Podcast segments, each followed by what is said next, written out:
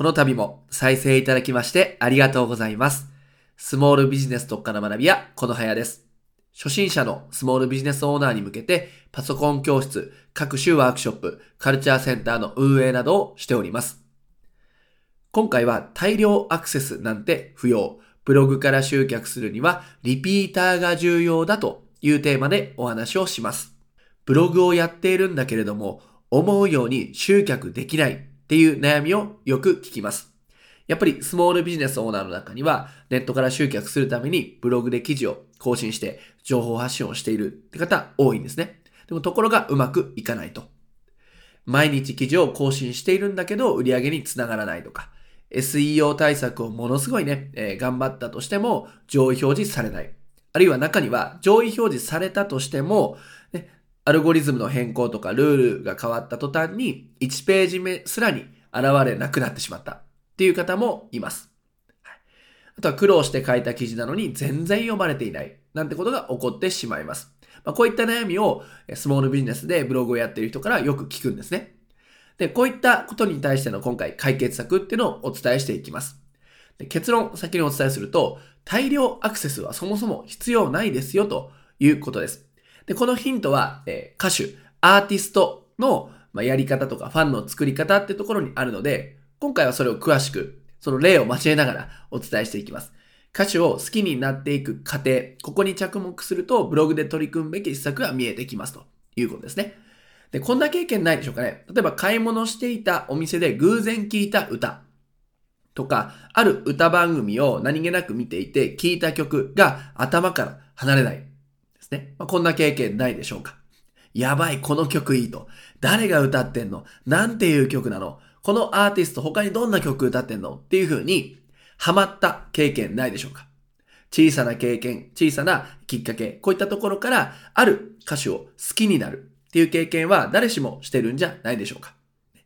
まあ、このヒット曲だったりだとか、あるいはその人にとってね、個人的に好きな曲っていうところから、このアーティスト誰？とかね。で、私個人でやることとしてはですね、YouTube を見たり、え Twitter を見たり、LINE を見たり、Facebook、Instagram、TikTok なんかを見てしまいます。このアーティストすごいこの歌いいって思ったら、徹底的にストーカーのようにその歌手をフォローしまくるんですよね。はいでこういうふうにもっともっと知りたいってなっていくわけです。でも一方でですね、情報が探せないアーティストもいるんですよ。情報がないんですね。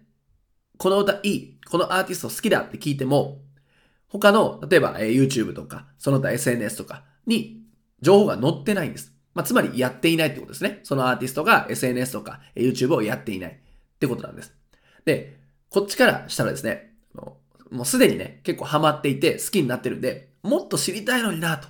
もっと他の曲も聴きたいし、なんだったらこのアーティストの生い立ちとかね、えー過去の、え経歴とか、そういったものも聞きたいな、ね、知りたいなって思うんですよ。でも、情報が少ないと、そもそも探せないんですよ。これは歌手にとって大きな機会損失になってしまいます。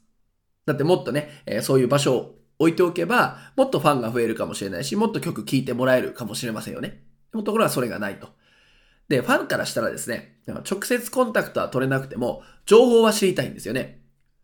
直接ね、メッセージをやり取りできるとかまでは言いません。ただ、他の曲とか、その人の、ま、プライベートな情報とか、パーソナル情報を知りたいわけです。これをファンは望んでいたりするんですね。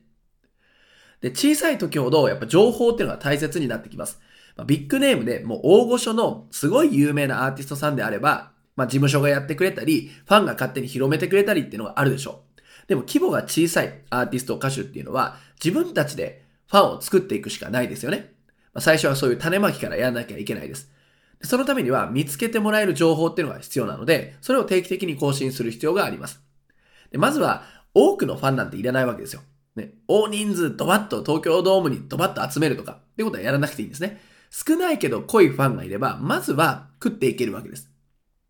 そのファンがですね、例えばお客さんを連れてきてくれたり、何度も何度もライブに足を運んでくれる、ね、音楽を買ってくれるとか、いうことになるんで、少ないけど濃いファンが重要だということなんですね。なので、このアーティストの話からもわかる通り、大切なのは、リピーターとかファンなんです。ね、これを獲得しないことには、まず始まりませんよね、ということで、マーケティングの世界でも通底して言われている原理、原則ですよね。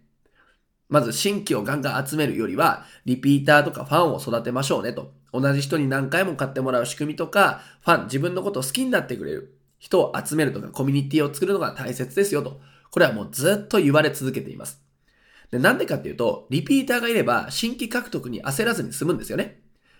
新規獲得しなくても、リピーターさんが繰り返し買ってくれますから。濃いファンっていうのが育っていった場合、その濃いファンが集客を手伝ってくれることもあるんですよ。勝手に宣伝してくれて、宣伝部長になって、新しい人を連れてきてくれたり、紹介してくれたりするわけです。そんなことも可能になってきます。なので、まずはリピーターファンを育てることが最優先ですよ、ということなんですね。で、この話って、アーティストの話だけじゃなくて、今回のテーマであるブログからの集客でも全く同じです。ブログで言うとですね、アクセス集めっていうのが言われるわけです。SEO 上位表示とかね、そういうのが言われると思うんですけど、アクセス集めとか SEO 対策ってどうでしょうか？そもそも大変じゃないですか？それ言ったら元も子もないですけど、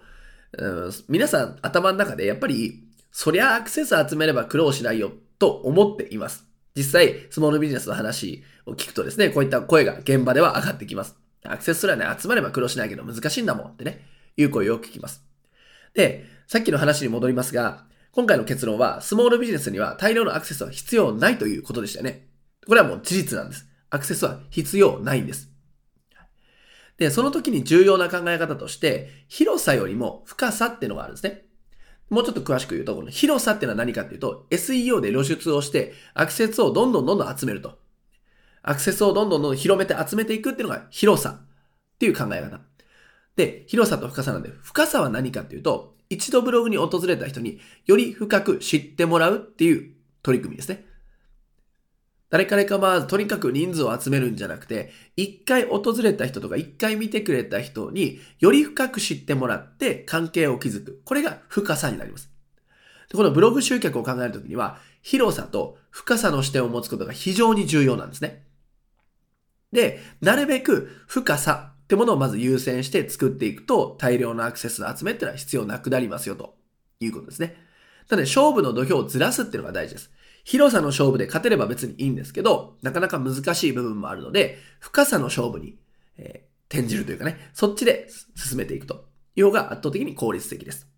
で、大切なのは少ない読者をファンにする仕組みなんだよということですね。少ない読者でいいからファンにする仕組み。これをブログに持ちましょうということです。で、全員がですね、こう、ユニークユーザーじゃなくていいんですよ。ブログへのアクセス者って、全員がユニークユーザーじゃなくて OK。ユニークユーザーっていうのは、まあ、わかりやすく言うと、一人一人、例えば1から100人までいたら、一人一人に背番号がついてると。一人一人が全員違う人っていうのがユニークユーザーってことなんですね。100人いたらそれぞれ全員が違う読者っていうことです。でも、それじゃなくていいんだよと。100人がそれぞれ違う読者、違う背番号を持っているではなくて、100人中30人は繰り返し見てくれてる人で良くないですかと。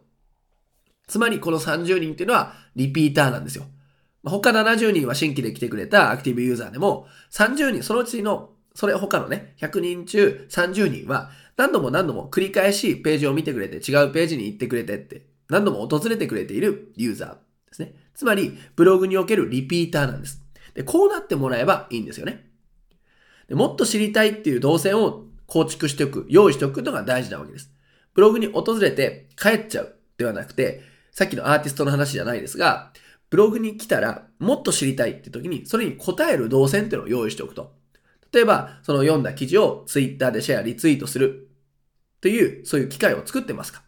あるいはメルマガ登録を促していますか。インスタグラムでフォローするように案内してますか。ポッドキャストに登録してもらって、音声メディアでこうね、えー、接触するっていう仕組みを作ってますか。あるいは YouTube で動画を見てもらうっていう風な動線を作ってますか。ここが大事なんです。これがもっと知りたいに答える、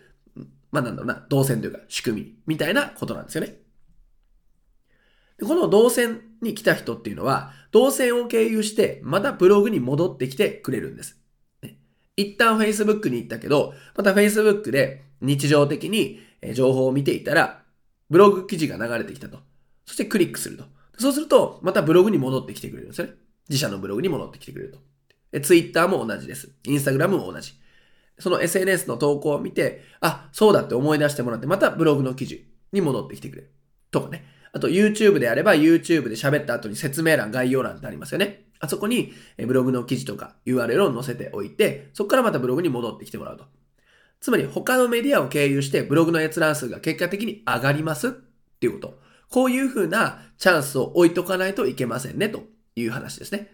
なのでブログ単体じゃなくて複数のメディアを使うんですよ。ブログ単体だとどうしても限界があります。なので他のメディアを組み合わせることで効果を倍増させましょうということなんですね。はい。ということでお伝えしてきました。まあ、これがブログにおけるリピーターという考え方になります。では今回のまとめをしていきます。えっと、ネット集客はチームプレイであるってことを覚えておいてください。だからブログ単体だけだともっと知りたいっていうニーズに応えられませんから、そこをちゃんと用意しておくと。なので、一つに依存するんじゃなくて、他の手段とミックスさせましょうねと。ブログだけじゃなくて、SNS をやったり、動画メディア、音声メディアに手を出したり、そういうことをやっていって、一つ知った人が他も知れる機会、余地を与えておくということですね。なんでまあ、今回ね、広さよりも深さとお伝えしましたが、深く知ってもらえる動線ってものは何か用意できないか、ぜひね、考えてみてください。はい。ということで今回の内容は以上になります。今回は大量アクセスなんて不要。ブログから集客するにはリピーターが重要というテーマでお話しさせていただきました。この度も再生いただきましてありがとうございました。スモールビジネス特化の学びはこの早でした。